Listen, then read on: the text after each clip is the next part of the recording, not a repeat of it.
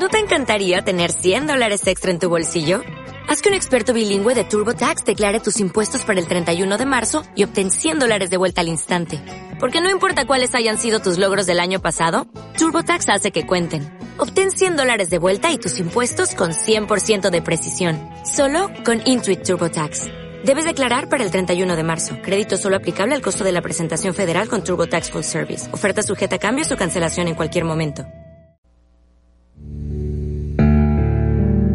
Vamos a escuchar un diálogo sobre el tema de la cruz, uno de los platillos más fuertes de los testigos de Jehová. ¿Quién es? Soy yo. Ah, pásale, pásale, por favor. Te vengo a invitar a la fiesta de la Santa Cruz. Mira, la enseñanza sobre la cruz, sí, es algo muy equivocado. Porque, ¿cómo puede ser que los católicos adoran a la cruz si la cruz fue el arma que mató a Jesús? Pero nosotros no adoramos la cruz, nosotros veneramos la cruz, que es muy diferente. Bueno, sea que adoren, sea que veneren, pero de todos modos, eso está mal. Incluso, mira, aquí tengo la Biblia, ¿sí? Y te voy a aclarar que esto está mal. Yo también tengo la Biblia, ya ves que cuando salgo a las visitas yo siempre llevo mi Biblia. Veamos, dime, ¿dónde la Biblia dice que la cruz es un arma? ¿Tienes alguna cita bíblica? Mm, no recuerdo la cita, pero... Pero... Mira, te voy a poner un ejemplo muy claro, ¿sí? Si a tu papá lo matan ¿acaso tú traerías colgada el arma en el cuello? ¿Sí? Si fuera una pistola, un puñal, tú lo traerías colgado. Entonces, ¿por qué, por qué tanto respeto por que venerar, por adorar la cruz? También tú andas repitiendo esa bobada. No es así. No, no es bobada. No, ustedes lo inventaron, ustedes lo inventaron. Eh, en cuanto a la cita bíblica, no existe. No hay ninguna cita bíblica que diga que la cruz es un arma. Según la Biblia, la cruz es la puerta por la cual Jesús entró en su gloria. Ahora, veamos un texto bíblico en Juan capítulo 12, verso 23 al 24. Y dice así, Por toda respuesta Jesús declaró, Ha llegado la hora en que el Hijo del Hombre va a entrar en su gloria. En verdad les digo, si el grano de trigo no cae en tierra y no muere, queda solo, pero si muere, da mucho fruto. ¿Escuchaste bien? ¿Cómo pues- Jesús entró en su gloria? Pasando por la cruz. ¿Dónde Jesús murió como grano de trigo? En la cruz. ¿Sí? ¿Ves? Estando en la cruz, Jesús sufrió y conquistó la gloria. Al mismo tiempo, realizó el plan de Dios. Por eso la cruz se transformó en el símbolo de la voluntad de Dios. Vamos a escuchar ahora lo que dice Marcos capítulo 8, verso 34. Lee, busca tú también. Si alguno quiere seguirme, que se niegue a sí mismo, tome su cruz y sígame. ¿Has escuchado? Sí, pero... Como mm, vemos aquí, si uno quiere ser discípulo de Cristo, no tiene que hacer lo que le dé la gana, sino que tiene que aceptar la voluntad de Dios y seguirlo. Esta es la voluntad de Dios. Está simbolizada en la cruz, puesto que para Jesús la muerte en la cruz fue la máxima manifestación de la voluntad de Dios. Pero, ¿por qué le dan tanta importancia a la cruz? ¿Por qué la tienen que traer colgada ahí en el cuello? ¿Por qué en todas partes, en los templos, arriba mm, de las capillas, en las calles, en todas partes quieren meter la cruz? O sea, es, de- es darle demasiada importancia. Eso es una locura. Sí, sí. Ya San Pablo también eh, expresa esto. En la primera carta a los Corintios, capítulo 1, versículos del 18 al 23. Y dice que no todos entienden esto. Dice, el mensaje de la cruz no deja de ser locura para los que se pierden. En cambio, para los que somos salvados, es poder de Dios. Mientras tanto, nosotros proclamamos un Mesías crucificado. Para los judíos, qué escándalo más grande. Para los griegos, qué locura. ¿Te das cuenta? Los judíos esperaban milagros y los griegos esperaban sabiduría.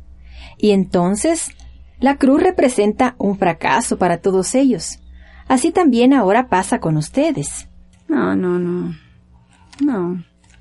Bueno, pues sí, entiendo que, que no es fácil, ¿verdad?, aceptar este mensaje. Eh, vemos también en Gálatas capítulo 6, versículo 14. Dice San Pablo, por mí no quiero sentirme orgulloso de nada, sino de la cruz de Cristo Jesús, nuestro Oh, Señor. no. Sí, dice, por Él el mundo ha sido crucificado para mí y yo para el mundo. ¿Te das cuenta? Está bien claro. No, no, Eh, vemos eh. Colosenses 2.14. Canceló nuestra deuda y nuestra condenación escrita en los mandatos de la ley. La suprimió clavándola en la cruz de Cristo. ¿Ves? Aquí San Pablo declara que Jesús borró nuestra condenación clavándola en la cruz. Nosotros católicos respetamos la cruz como el símbolo, como la bandera de nuestra fe. Si para ustedes los testigos de Jehová se trata de una locura, pues lo siento mucho, pero ese es su problema.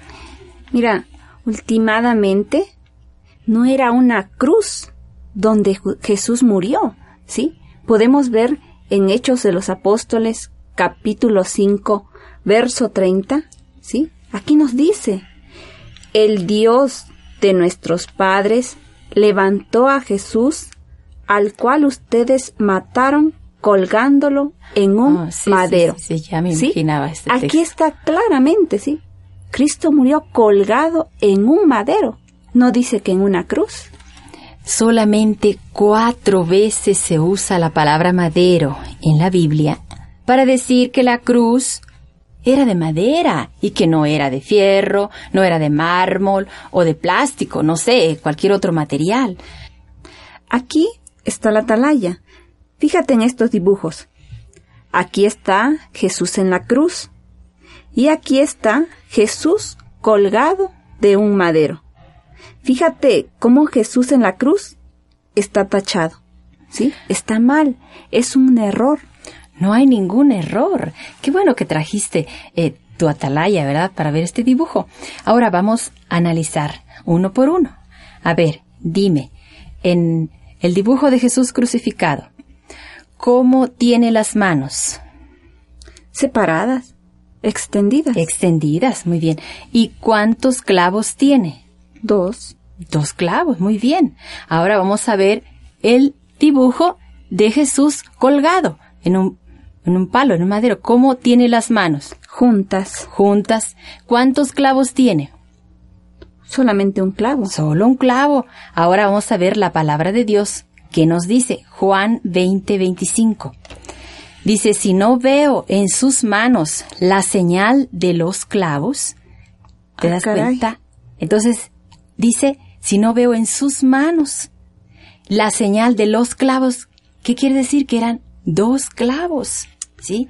No me había fijado en esto. Quiere decir que las manos estaban extendidas sobre una cruz y no una sobre la otra, ¿sí? Ahora, vamos a revisar de nuevo los dibujos. A ver, el Jesús crucificado, ¿dónde tiene el letrero? Encima de la cabeza. Muy bien. Y Jesús colgado, ¿dónde tiene el letrero? Encima de las manos. encima de las manos. Ahora vamos a ver la lectura del Evangelio de San Mateo, capítulo 27, verso 37. Escucha muy bien. Encima de su cabeza habían puesto un letrero que decía por qué lo habían condenado. Este es Jesús, el rey de los judíos. A ver, ¿me puedes repetir el texto bíblico? Porque Claro que sí. Mateo, capítulo 27, verso 37. Escribe, escribe. Sí, pues es que esto no, no me Sí, había fijado. Si se hubiese tratado de un palo, Jesús hubiera tenido las manos juntas y la Biblia hubiera dicho que el letrero estaba sobre las manos. Al decir la Biblia que estaba puesto sobre la cabeza, quiere decir que Jesús tenía las manos separadas y por lo tanto se encontraba sobre una cruz y no sobre un palo. Así que anota bien en un papelito, ¿verdad? Para que le lleves a tu pastor Sí, lo voy que a anotar. eran dos clavos, ¿sí? Que las manos estaban extendidas y que el letrero estaba sobre su cabeza. Quiere decir que fue en una cruz y no en un palo. Pero ¿por qué ustedes dicen que adoran la cruz el Viernes Santo? Ah, bueno. Nosotros no adoramos a la cruz, iríamos a la madera. El Viernes Santo, los católicos adoramos el misterio de la cruz, es decir, a Cristo, que por nosotros murió en la cruz. Nosotros adoramos a Jesús que murió en la cruz. De mi parte, pues, mira, cada vez que veo una cruz, me da miedo, me siento mal, ¿sí? Entonces ustedes los testigos de Jehová se parecen al demonio. Al demonio. ¿Por Sí, qué? Pues cuando ve la cruz, grita, se enoja, se espanta.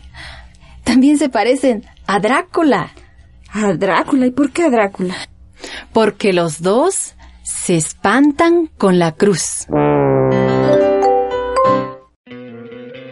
¿No te encantaría tener 100 dólares extra en tu bolsillo? Haz que un experto bilingüe de TurboTax declare tus impuestos para el 31 de marzo y obtén 100 dólares de vuelta al instante. Porque no importa cuáles hayan sido tus logros del año pasado, TurboTax hace que cuenten. Obtén 100 dólares de vuelta y tus impuestos con 100% de precisión. Solo con Intuit TurboTax. Debes declarar para el 31 de marzo. Crédito solo aplicable al costo de la presentación federal con TurboTax Full Service. Oferta sujeta a cambios o cancelación en cualquier momento.